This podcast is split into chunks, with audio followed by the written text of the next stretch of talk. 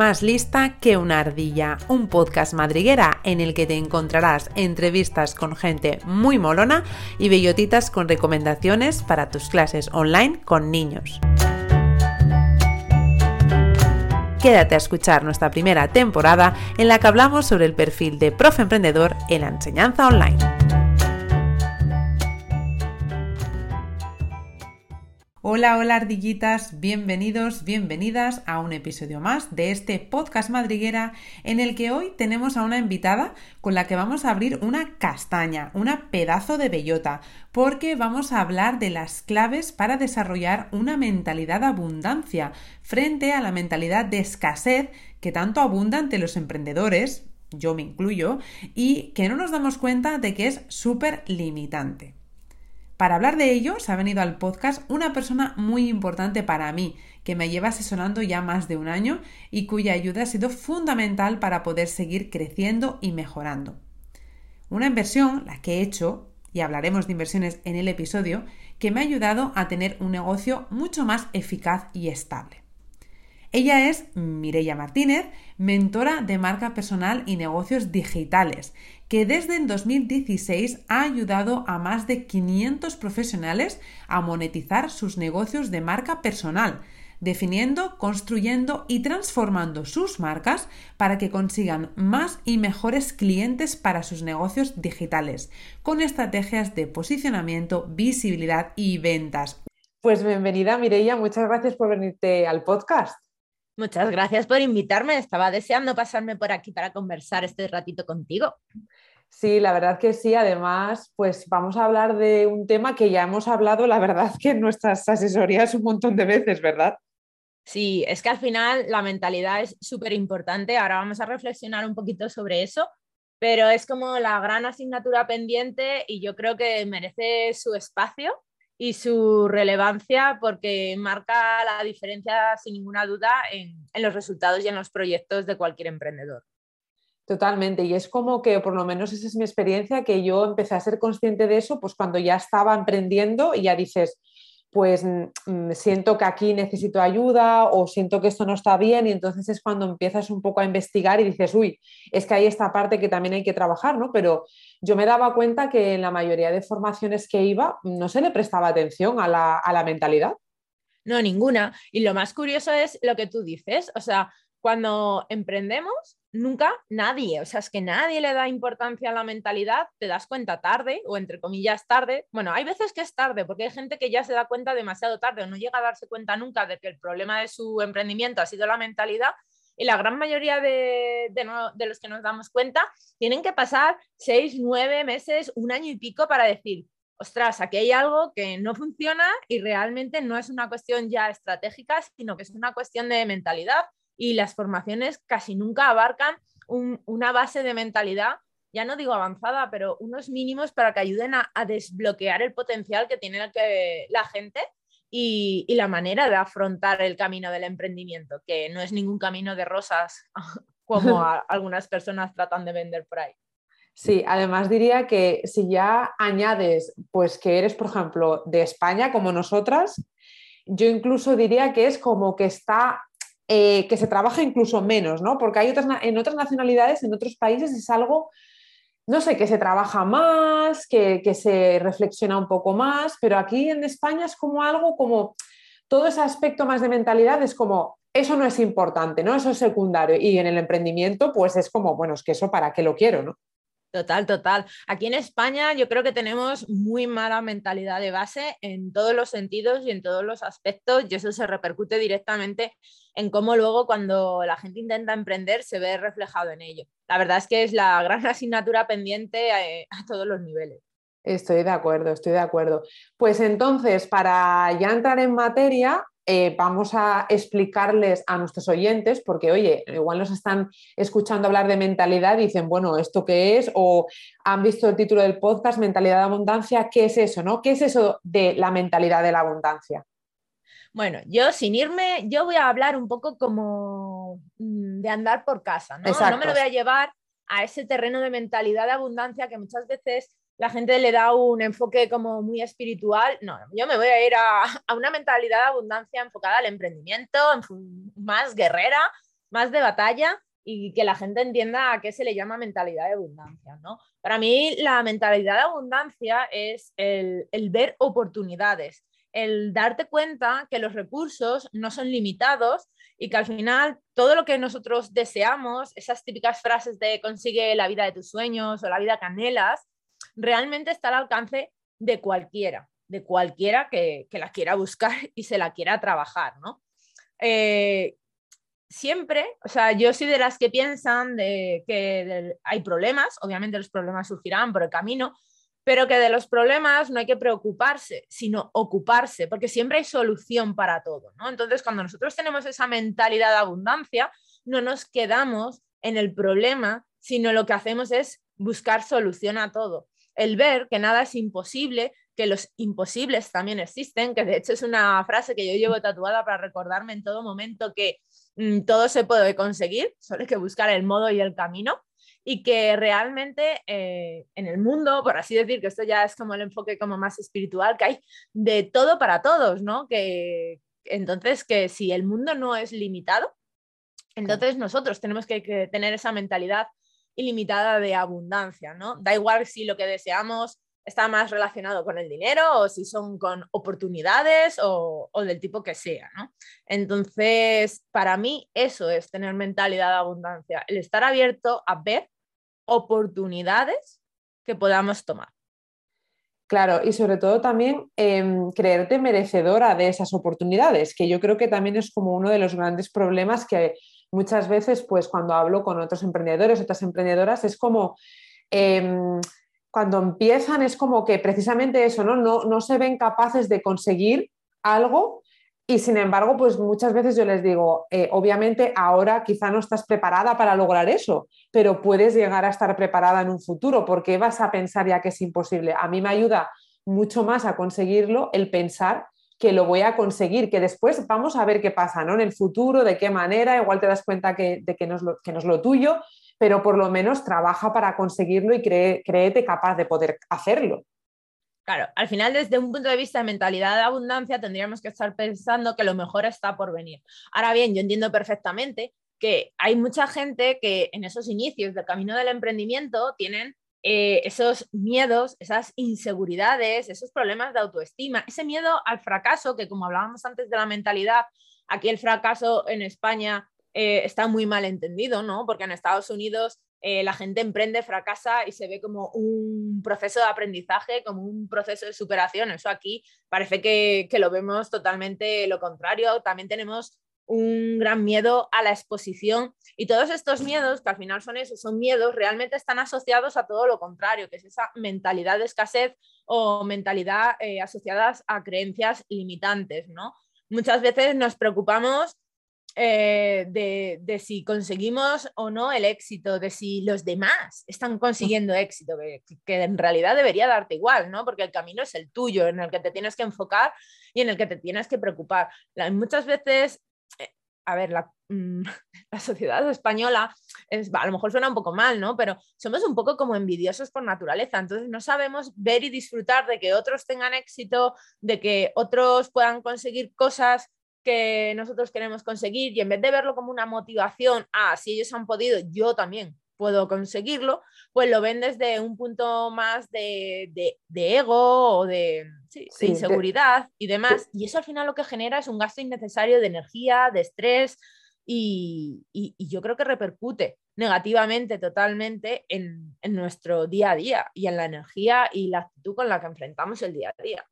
Totalmente, es como muy destructivo, ¿no? Al final estás más pendiente de lo que está haciendo la persona que tienes enfrente a lo que tú puedes conseguir y bueno, pues según tu talento, según lo que tú quieras hacer, porque eh, tú lo has dicho, oye, vive tu propio camino, porque el camino de cada uno de nosotros pues es diferente, ¿no? Pero yo estoy súper de acuerdo con lo, que, con lo que dices, creo que además pese a que llevan muchos años, incluso en la educación, diciendo, no, es que hay que cambiar ese enfoque tan competitivo para pues, dirigirse hacia uno más cooperativo, colaborativo, yo creo que se sigue sin lograr. O sea, que seguimos viviendo en una sociedad y ahora más todavía con todo el tema de las redes sociales que miramos casi mucho más para el de al lado que para uno mismo. Total, total. La gente está más preocupada por el vecino que por encontrar oportunidades en su propio camino. Y eso lo único que hace es ralentizar su éxito.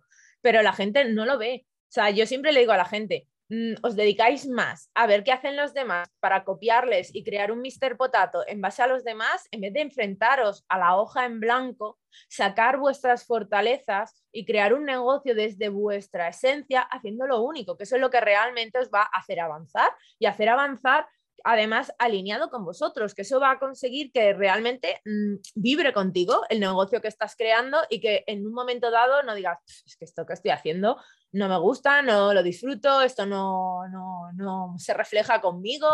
Entonces, claro, la gente, mm, tenemos un problema todavía de enfoque muy, muy, muy fuerte. Sí, sí, sí, sí, totalmente, estoy totalmente de acuerdo. Antes mencionabas eh, mentalidad de escasez. Mm, ¿Cómo podríamos definirla? Pues así, eh, opuestamente a la mentalidad de abundancia que nos comentabas antes. Pues lo podemos definir como una, mm, un listado, por así llamar, de creencias limitantes en el que pensamos que todo lo contrario, o sea, en vez de pensar que hay de todo para todos, pensamos que, que el éxito es para unos pocos y que mi éxito es a costa de los demás. Es decir, si yo lo consigo, el otro no lo consigo, que no hay éxito para todos. Esto, por ejemplo, eh, hablabas de las redes sociales y, y, de la exposición y de la competición, etcétera, etcétera. Bueno, en relación a eso, todavía a la gente le cuesta ver el hecho de por qué no colaborar en vez de competir cuando a nivel digital podemos estar consiguiendo clientes en cualquier parte del mundo y eso significa que hay millones y millones de personas a nuestro, por así decir, a nuestra disposición. Y la gente aún así piensa en pequeño y es como, ostras, que la gente no descubra a fulanito, no vaya a ser que me quite los clientes, cuando en realidad tenemos que tener una, mentalidad mucho más allá, ¿no? De, de, atracción y de que hay espacio para todo el mundo a la hora de tener su propio negocio. Eso en realidad nos va a hacer crecer. La gente debería tener más mentalidad de, de apertura, de cruzar audiencias, más de competición unos con otros. Al final, esa mentalidad de escasez es un conjunto de creencias limitantes que lo que nos hace es estar más enfocados en, en restricciones, tanto propias como, o sea, internas como externas, y generarnos un desgaste energético y de estrés que no va a conseguir en absoluto que nuestro negocio salga adelante.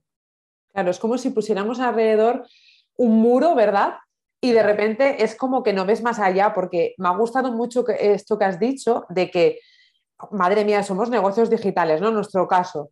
Y es lo que tú dices, madre mía, no voy a colaborar con no sé quién porque si igual me quita un cliente. Madre mía, si es que estás abierto a todo el mundo, a una gran cantidad de personas que te pueden comprar a ti, al otro, al otro, y tu negocio va a funcionar igualmente. No necesitas 100.000 clientes para que esto te salga bien, ¿no? Yo muchas veces esto lo veo cuando hablo con profes que su mayor preocupación es cómo conseguir estudiantes, ¿no? Eh, claro, yo siempre les digo, ¿te has preguntado alguna vez cuántos estudiantes necesitas para tener la vida que tú estás buscando? ¿no? Porque no necesitas 50 es que con 20 que te estén pagando bien, tú ya vas a vivir pues de lujo. Entonces, tú puedes seguir colaborando para seguir creciendo, además aprendiendo. Mm, y de verdad, de verdad no vas a poder conseguir 20 clientes, 20 estudiantes y te los va a quitar la persona con la que, con la que estás compartiendo o colaborando. No lo creo, ¿no? Entonces, yo creo que es una de las claves para poder crecer y más ahora que estamos, bueno, post pandemia, que todo está un poco más saturado, ¿no? Es que si no colaboramos, si no nos ayudamos y nos damos visibilidad unos a otros, ¿cómo no? Eh, estás perdiendo oportunidades al final. Totalmente. Además, eh, eso es algo, eso es un miedo que siempre influye mucho en los emprendedores. Es que tengo mucha competencia, si da igual a lo que te dediques, todos vamos a tener mucha competencia. Ahora bien, si de verdad tú trabajas las bases de tu negocio desde tu esencia, uno, tú con tu personalidad y como hayas definido tus productos y servicios, vas a atraer a un tipo de público, pero es que tú además te vas a enfocar en un determinado tipo de público. Entonces, cuando tú cruzas la esencia de tu negocio con el público al que te diriges, te sobra un montón de gente en el mundo que va a conectar con otras personas. Además, como yo siempre digo, te tienen que elegir a ti no porque sean la única opción que conozcan. Te tienen que elegir a ti porque después de haber visto más opciones, tú eres la que más conecta con ellos, porque eso es un cliente que probablemente luego se convierta, entre comillas, por así decir, en un fan, en un cliente súper fidelizado, que, que, vaya mucho más allá de una sola contratación, de un solo servicio. Y eso no se hace porque seas el más barato ni porque no tengas competencia, al revés, sino porque entre toda la competencia tú has conseguido hacer la diferenciación y conectar emocionalmente con esa persona para que seas especial entre el resto. Claro, claro. Y qué importante poder eh, enfocar todo eso con esta mentalidad de abundancia, porque si no te lo crees y si no ves más allá, pues siempre vas a estar poniéndote límites y con esa actitud como más negativa de no puedo, no voy a conseguirlo, es que no sé cómo hacerlo, es que hay mucha competencia. O sea, al final es tirar balones fuera también para no aceptar que quizá pues no estás sabiendo cómo enfocarlo, ¿no? De una manera correcta. Bueno, es que aquí entra una cosa que creo que se lo llaman locus eh, interno y externo, y es el hecho de cómo vivimos la vida y cómo y lo que nos pasa, ¿no? Al final muchas veces es más fácil decir, es que tengo mucha competencia, es que ha venido la pandemia, es que ha pasado ahora la guerra, es que no sé qué, y entonces echamos balones fuera. En vez de coger y decir, no, no, yo no soy ah, víctima del entorno, yo sí, en todo caso, víctima de mis consecuencias porque, o sea, y de mis decisiones propias. ¿Por qué? Porque cada día, cuando yo elijo hacer o no hacer algo, yo estoy tomando una decisión y estoy tomando un camino. Entonces, yo siempre lo digo, todo el mundo puede emprender, pero no todo el mundo vale para ello. Uno tiene que ser responsable de comprometerse con sus resultados. No puede ser que espere a que le vengan los resultados a ellos. Por lo cual, cuando nosotros decidimos tomar el camino del emprendimiento, deberíamos casarnos con la mentalidad de abundancia. Es decir, yo voy a trabajar para conseguir todos estos recursos ilimitados que hay a mi disposición. Ahora bien, yo voy a buscar el hacer lo posible.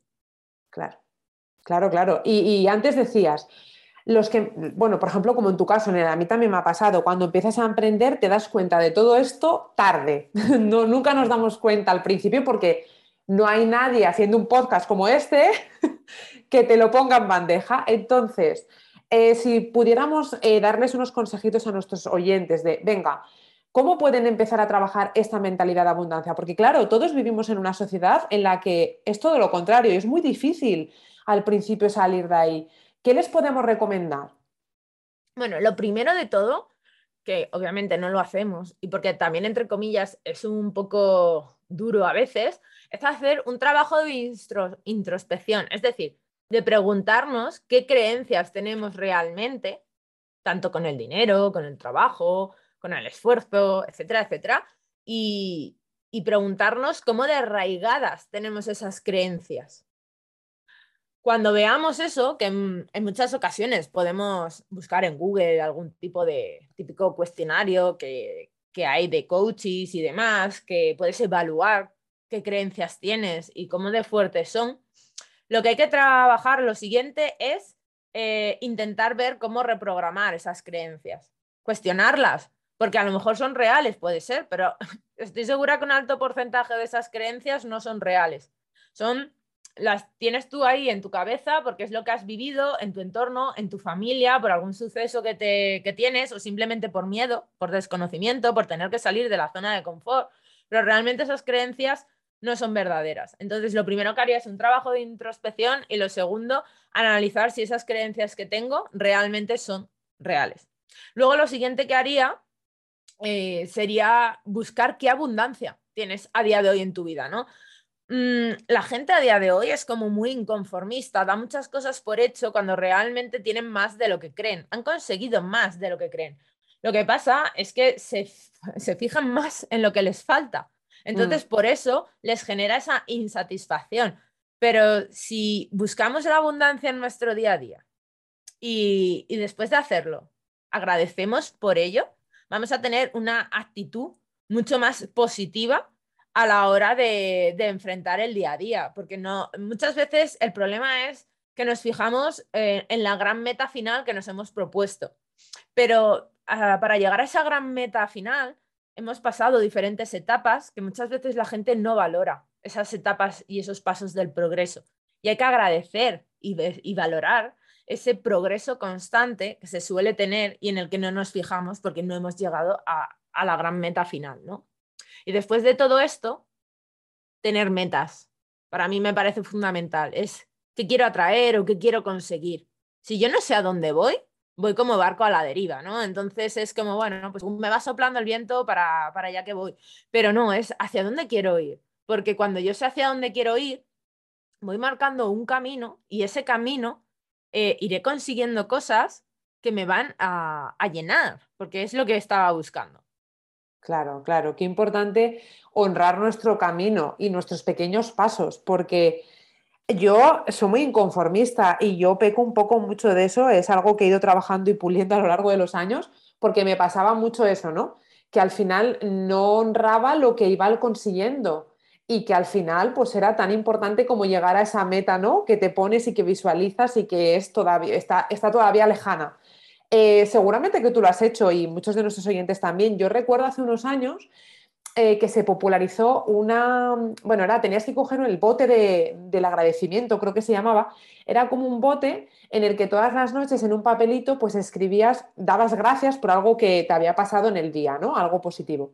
Entonces yo lo estuve haciendo un tiempo y después, al, fin, al cabo de, bueno, al, cabo de cada mes, yo creo, pues abrías el bote y leías cada papelito y te dabas cuenta de que te habían pasado muchísimas eh, más cosas buenas que malas. Sin embargo, como estamos programados, como tú decías, para centrarnos solo en lo negativo y en lo que no tenemos y en lo, que, lo malo que nos pasa, no nos damos cuenta de todo aquello que está sumando en nuestra vida, que es mucho más al final, ¿no? Entonces, a mí este ejercicio me, me valió mucho y también, pues, pues como tú dices, conocerme, reflexionar, ahondar un poco dentro, que sí, obviamente eh, al principio es más difícil, cuesta más, da un poco más de miedo, pero cuando empiezas a rascar te das cuenta de que al final tu vida mejora, porque vives la vida agradeciendo el presente y no todo el tiempo frustrada porque no consigues esa meta que todavía está lejana, que no significa que no la vayas a conseguir, solo es que no es el momento ahora.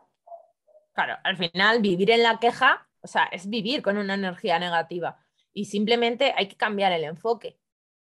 Claro, claro. Y mm, hablamos mucho de esta mentalidad, pues claro, en nuestra faceta de emprendedores, ¿no?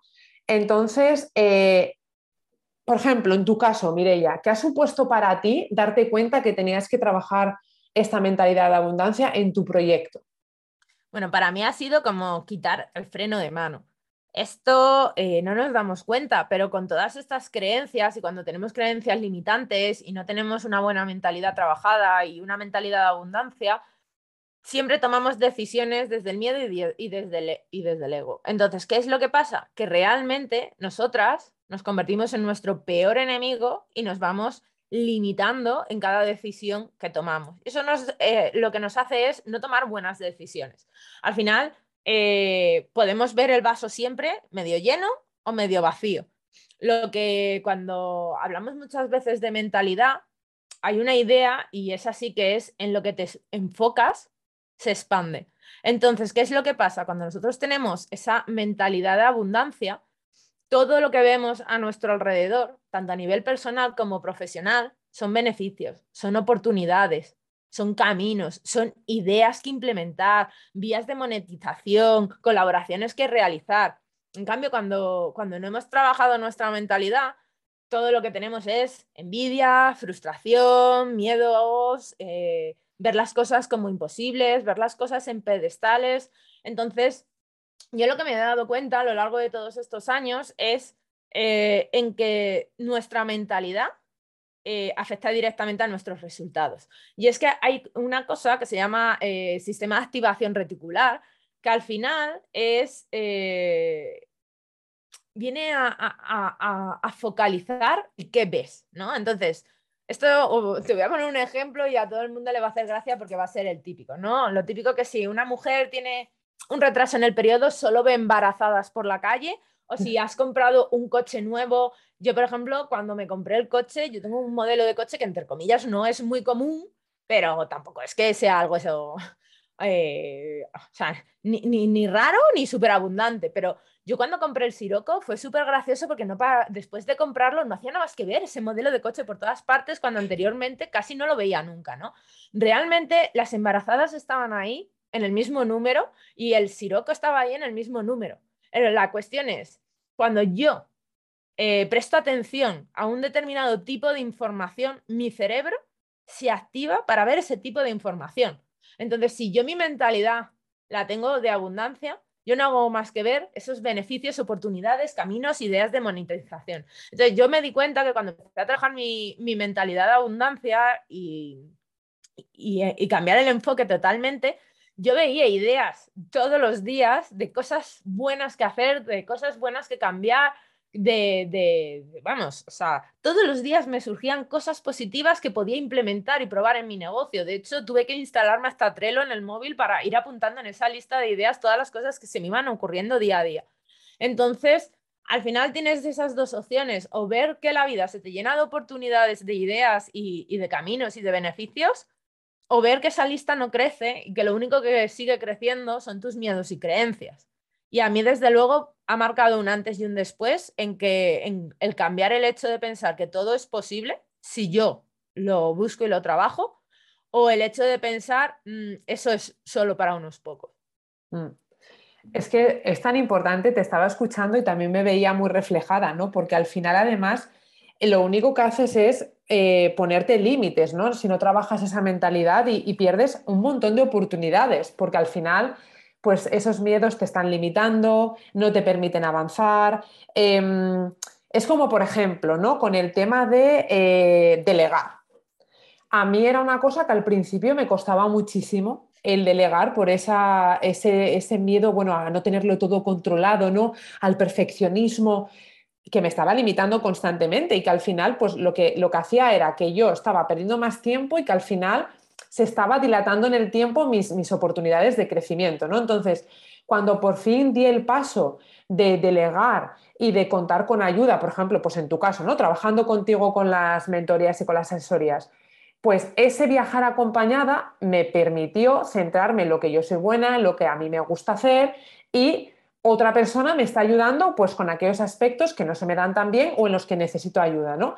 Y qué importante es decir, vale, a mí, por ejemplo, este servicio me está costando X.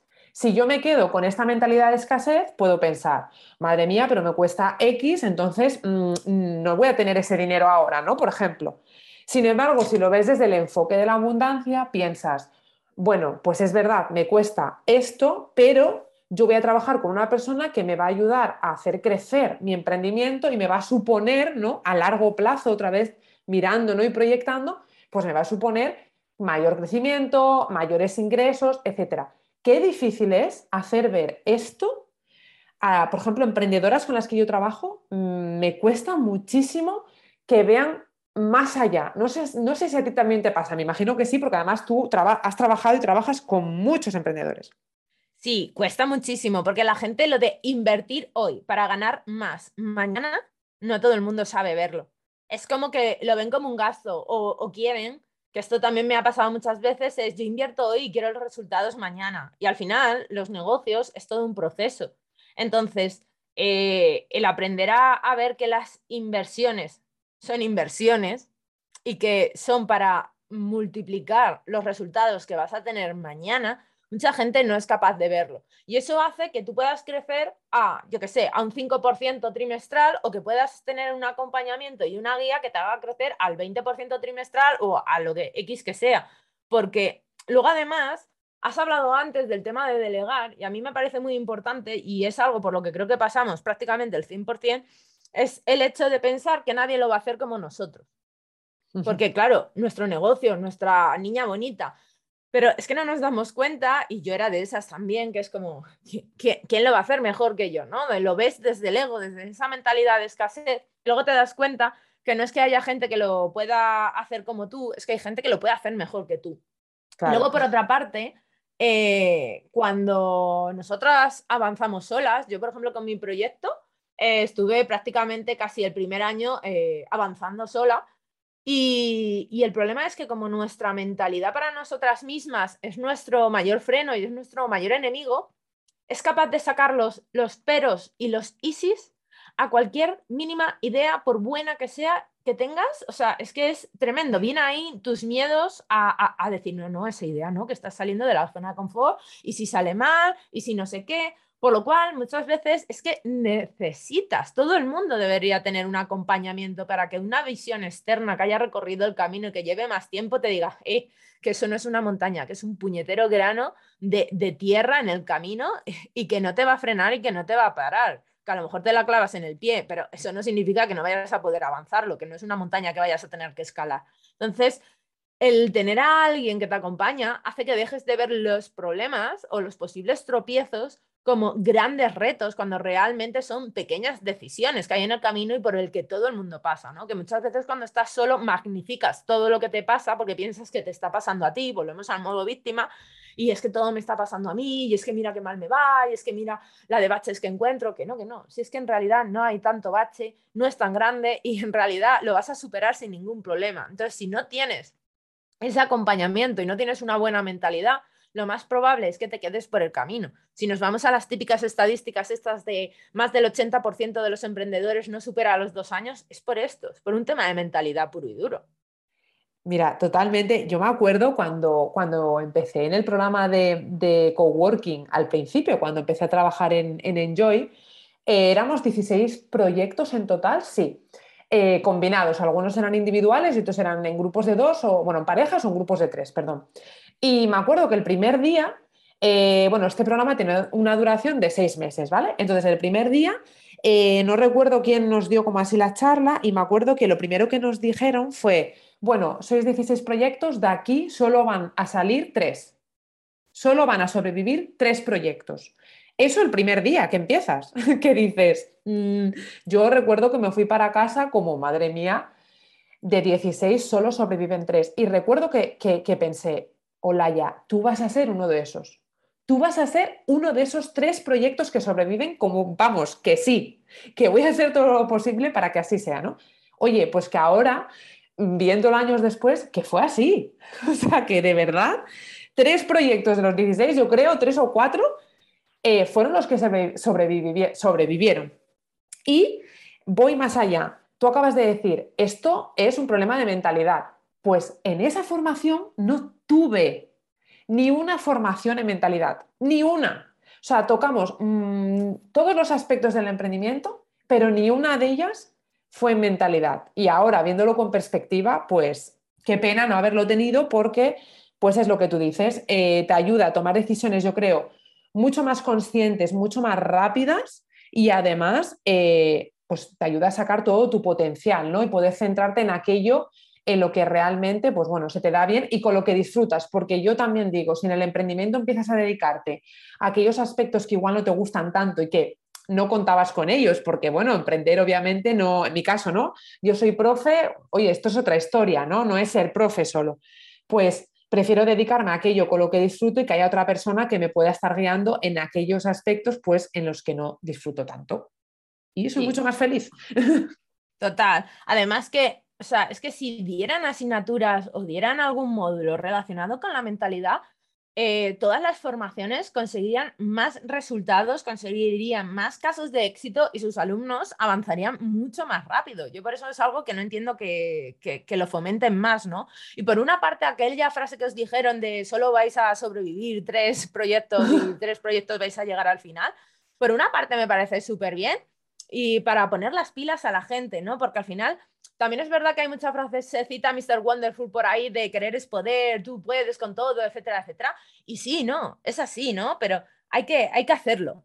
Y hay que echarle un par y decir, yo voy a ser una de esas tres, coño. O sea, yo voy a estar ahí y yo voy a ser de esas. Pero no todo el mundo tiene esa actitud. Y si no tienes esa actitud, estás perdido, porque al final, bueno, habrás invertido no solo el dinero que hayas invertido, sino habrás invertido tiempo y habrás perdido el tiempo, que es lo más valioso que tienes. Sí, y en este punto estaba yo pensando antes también sobre esa relación con el dinero, que tú lo has mencionado, ¿no?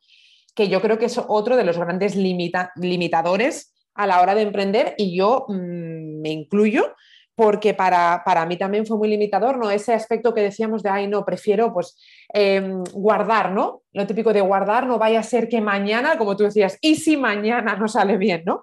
Em, y esa relación tan negativa y tan tóxica que tenemos con el dinero que no se puede hablar de dinero. Y como yo les digo pues a las chicas que, que, que ayudo, digo, bueno, ¿para qué estás aquí? estás para divertirte, para pasarte el rato, para crear un negocio estable y duradero que obviamente te tiene que generar dinero, porque es que si no te genera dinero esto no es viable, ¿no?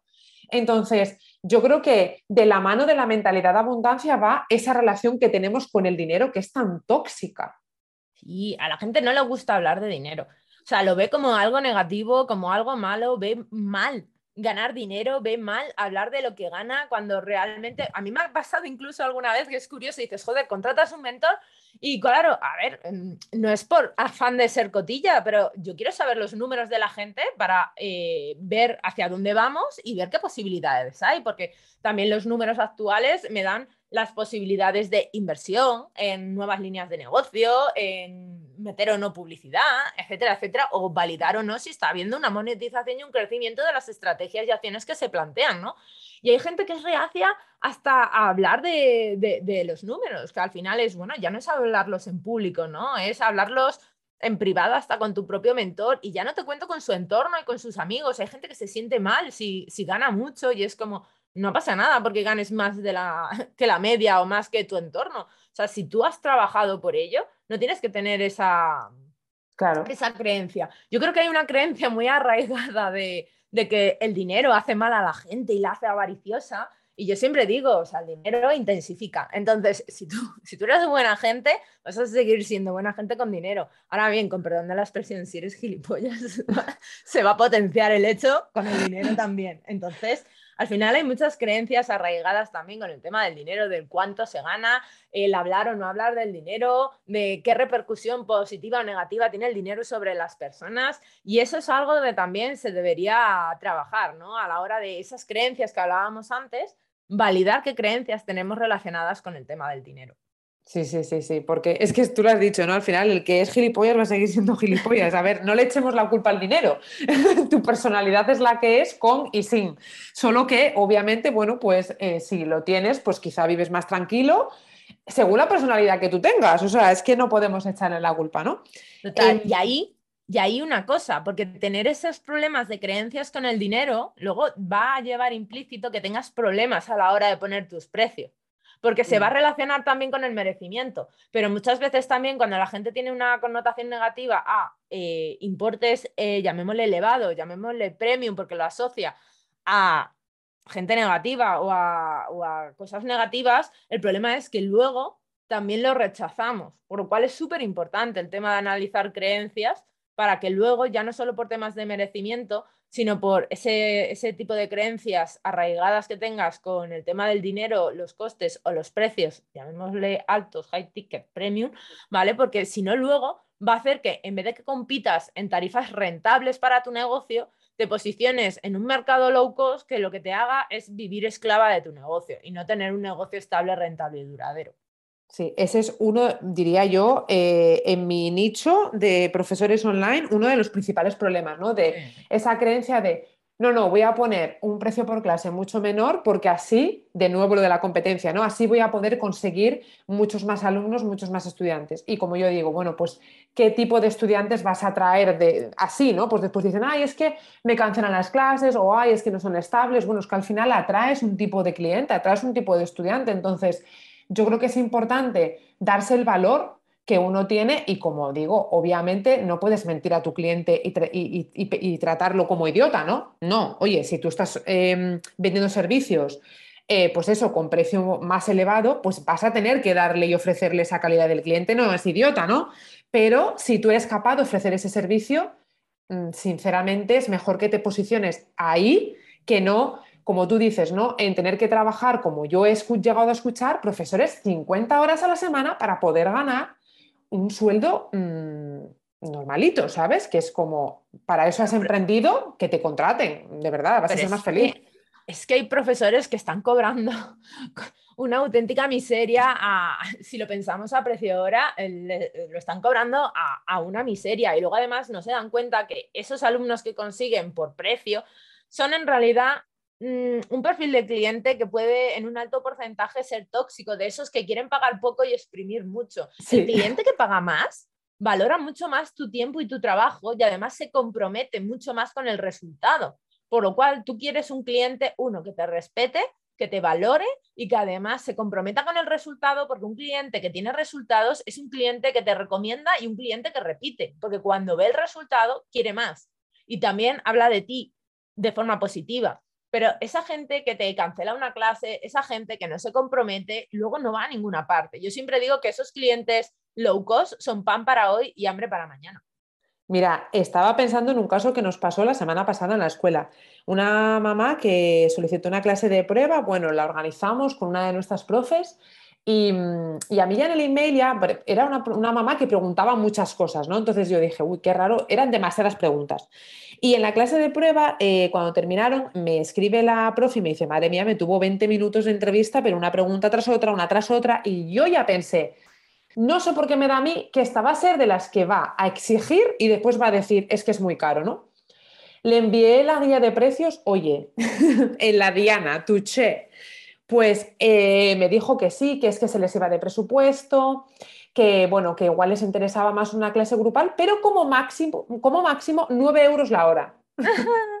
Y yo, claro, o sea, un email exigiendo, pidiendo todo lo que necesitaban trabajar y, pero oye, como máximo soy yo la que te pongo el precio de tu clase, 9 euros la hora. Mm, no, claro, es que aquí la gente viene y que esto fuera la, la frutería, cuarta y mitad de tal. No, es que yo siempre lo digo de broma, pero el típico anuncio de IKEA que decía esto es la república independiente de tu casa, pues esto es la república independiente de, tu negocio. Yo por eso siempre digo, tu negocio, tus normas, tus tarifas, se paquetiza. Y lo paquetizado no se toca. O sea, aquí nadie viene a modificar ni tus procesos de trabajo, ni lo que incluye o no incluye el programa, y son lentejas. Quien quiera que los tome y quien no, que se los deje. O sea, porque si no, vamos a estar aquí a la carta y encima siendo exprimidos totalmente por gente que, va ahí, pues eso, quieren mucho y pagar poco. Me gustaría a mí esas personas saber de qué viven, de qué trabajan y si a ellos les gustaría que, también les valoraran de esa manera. Exacto, exacto. Y así ya para ir terminando, em, preguntarte por algún caso, algún caso que tú hayas mentorizado, pues así como un poco extremo, ¿no? De esa mentalidad de escasez que, que al final la haya impedido eh, prosperar en su emprendimiento, eh, mejorar y que la haya limitado? Uf, yo he visto gente que ha tenido problemas hasta la hora de invertir 13 eh, euros en herramientas. que es como, vamos a ver, o sea, si estamos pensando en monetizar algo, tenemos que preocuparnos de la experiencia del cliente y no ir todo a herramientas gratuitas o todo gratis gente de no querer invertir en una web en WordPress y querer quedarse en Wix, pero luego nos quejamos de la web en Wix. Luego de gente que, pues eso, de herramientas de, para hacer videoconferencias, pero no quiere pagar y luego el Zoom a los 40 minutos les corta la conexión. Y es como, en serio, tú estás cobrando a la gente y no estás dispuesto a invertir en la experiencia de tu cliente, pero luego tú quieres tener un negocio rentable, tú no puedes eh, estar ahí recortando en la experiencia del cliente. La experiencia del cliente va a ser la clave, porque no se trata ni siquiera de cumplir expectativas. Deberíamos siempre tratar de superarlas. Entonces, lo que no podemos recortar es el cómo ellos van a vivir la experiencia con nosotros. Y yo de verdad que he alucinado porque dices, joder, tú pretendes vivir de esto, pero 13 puñeteros euros al mes eh, estás intentando evitar hacer esa inversión. Eh, estás tratando de evitar pagar un hosting y un dominio. O sea, mm, a mí, o de verdad, hay veces yo entiendo que cuando emprendemos hay que ir paso a paso y e ir invirtiendo, invirtiendo progresivamente. Pero hay como unos básicos imprescindibles en los que si tú pretendes monetizar y ganar mucho, eh, racaneando por todas partes, olvídate porque este no es tu sitio. Es que, madre mía, es que me estaba yo aquí riendo, nuestros oyentes no, me están viendo la cara, pero yo es que abrí la boca súper guau porque, pues imagínate cómo va a ser posible que crees un negocio estable si no quieres ni invertir ni 13 euros. Es que, Tal. que no hay por dónde cogerlo. imposible. Pues, pues esa es la incongruencia que algunas personas tienen con su mentalidad de decir, yo quiero que la gente me pague pero yo no quiero invertir porque esa gente llegue a mí y la traiga por la calidad de lo que yo doy. O sea, esa es la incongruencia. Luego esa gente querrá vender premium o vender a unas tarifas buenas, pero ellos no se han preocupado. Hay veces que hay que hacer ese órdago y decir, voy a invertir en mi web, voy a invertir, yo qué sé, en lo que sea, en la herramienta de videollamada, en la plataforma, en lo que sea. Si es que hay muchas cosas. O sea, en este caso porque estamos enfocándonos hablando en profes y son herramientas digitales, pero esto también lo he visto con gente del mundo offline que muchas veces es como voy a racanear de la camilla, lo cómoda que es, o los materiales o los productos, la calidad de los productos que uso, ¿no? Es que no sé si te das cuenta que eso vale hoy, bueno, pero dentro de X tiempo, o sea, la gente va a comparar y va a ver que o no le va a gustar la experiencia. Y con eso también me refiero a, yo qué sé, la webcam, el micro, en el caso de los profesores. Muchas veces tenemos en Amazon, bueno, en Amazon o en cualquier sitio tenemos micros muy asequibles con los que eh, la experiencia del usuario a la hora de escucharnos, que me parece la más fundamental, es clave. Y no puede ser que se oiga de, ruidos en el, en el micro. Claro, claro, claro, claro. No, no, es que es fundamental. es que es fundamental. Es que si ya no puedes invertir en esos mínimos, entonces no puedes ir tú pretendiendo, ¿no? Pues eh, que te paguen por hora lo que tú pretendes, que es lo que decíamos antes. Sí, está bien pedir por hora, obviamente, precios asequibles, pero tú tienes que dar un mínimo de ti y no es suficiente con tu presencia. Total.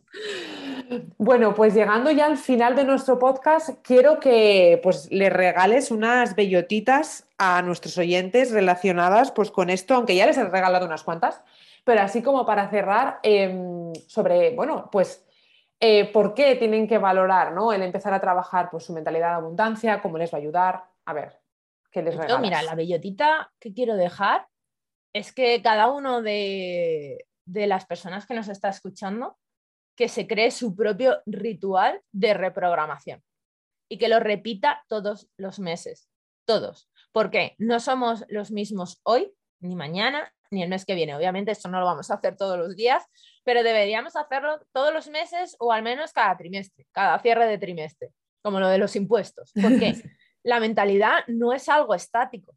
Entonces, todos los días vamos a tener creencias que evolucionan, que las modificamos, vamos a tener creencias que por el camino a lo largo del mes o del trimestre las vamos a desechar y otras, muy a nuestro pesar, las vamos a adquirir por algo que hayamos visto, por algo que hayamos presenciado, por algo que nos hayan contado. Entonces, yo mi recomendación sería que crearan su propio ritual y que lo repitieran cada mes o cada trimestre. Y que ese ritual se, eh, se compusiera de, de, primero, hacer un análisis de creencias, cuáles son los pensamientos que más se han repetido a lo largo de este mes, que yo creo que me limitan, y pensar analizar si esa creencia es real o no y luego buscar una afirmación positiva que vamos a hacer como cuando estábamos en el cole, que, las, que, nos castigaban y nos mandaban escribir 300 veces lo que fuera. Pues aquí yo no sé si quiero que lo escriban 300 veces, pero yo, por ejemplo, cuando quiero reprogramarme de alguna creencia, cojo una frase positiva y esa es como mi mantra o mi frase del mes. Y además la imprimo y la cuelgo en mi vision board, que lo tengo en la pared. Y entonces la tengo ahí colgada y además todos los días la leo. Es lo primero que hago al empezar el día. Porque al final eso es como la gotita de agua que perfora la piedra. Si tú cada día te repites a ti mismo una frase, entre comillas, empiezas a, poco a poco como a, tu inconsciente empieza a cuestionarla y acaba por, por adquirirla. Entonces, vamos a intentar cambiar las creencias que tenemos, que serían negativas, por creencias positivas. Así que mi bellotita es esa. Ritual a, a disfrutar todos los meses o todos los trimestres para que nuestra mentalidad no sea un freno y aunque nuestra mentalidad esté ahí, que nuestra mentalidad siempre esté en constante crecimiento. Me encanta, me encanta eso de reprogramar, porque es muy importante ser conscientes de que podemos cambiar, de que podemos reprogramar, porque muchas veces es, no es que yo soy así o mi personalidad es esta, no, podemos cambiar, podemos mejorar y podemos eh, conseguir aquello que queremos, pero obviamente pues hay que trabajarlo y me, me, ha encantado, me ha encantado la bellotita con el ritual, me gusta mucho. Muchas gracias Mireia por la bellotita. Me encanta. Pues muchas gracias por, pasarte por el podcast. La verdad que he estado súper atenta toda la entrevista. Creo que, bueno, pues es que hemos hablado de, de cosas que son fundamentales, como, como decía en la intro, ¿no? abriendo aquí una castaña, porque, porque qué fundamental es y cuánto me hubiera gustado a mí cuando empecé poder escuchar este tipo de conversaciones que yo creo que cada vez ahora son más frecuentes, pero, pero qué importante y haberlo compartido contigo. Muchas gracias por, por haberte pasado. Muchas gracias por la invitación y participar en esta castaña, ¿no? En este castañón de tema que me parece fundamental y, y, bueno, espero que esta pequeña conversación y estas reflexiones que hemos tenido aquí, pues que sirvan a las personas que nos escuchan para cuestionarse y reflexionar sobre todas esas creencias y miedos que tienen y qué pueden hacer hoy para empezar a cambiar esa mentalidad que tienen, para trabajarla y crear una, como yo llamo siempre, una mentalidad guerrera. Y, y nada, espero que les sirva para, para meter quinta en sus negocios. Me encanta. Muchas gracias, Mireia. Y aquí cerramos un episodio más de nuestro podcast madriguera Más lista que una ardilla. Sabes que puedes escuchar el resto de episodios en nuestra web www.enjoyespanol.com y está, por supuesto, también presente en las principales plataformas. No olvides suscribirte para recibir en primicia nuestras bellotitas y tener acceso a los episodios especiales. Abrazos y muchos frutos secos. Nos vemos pronto.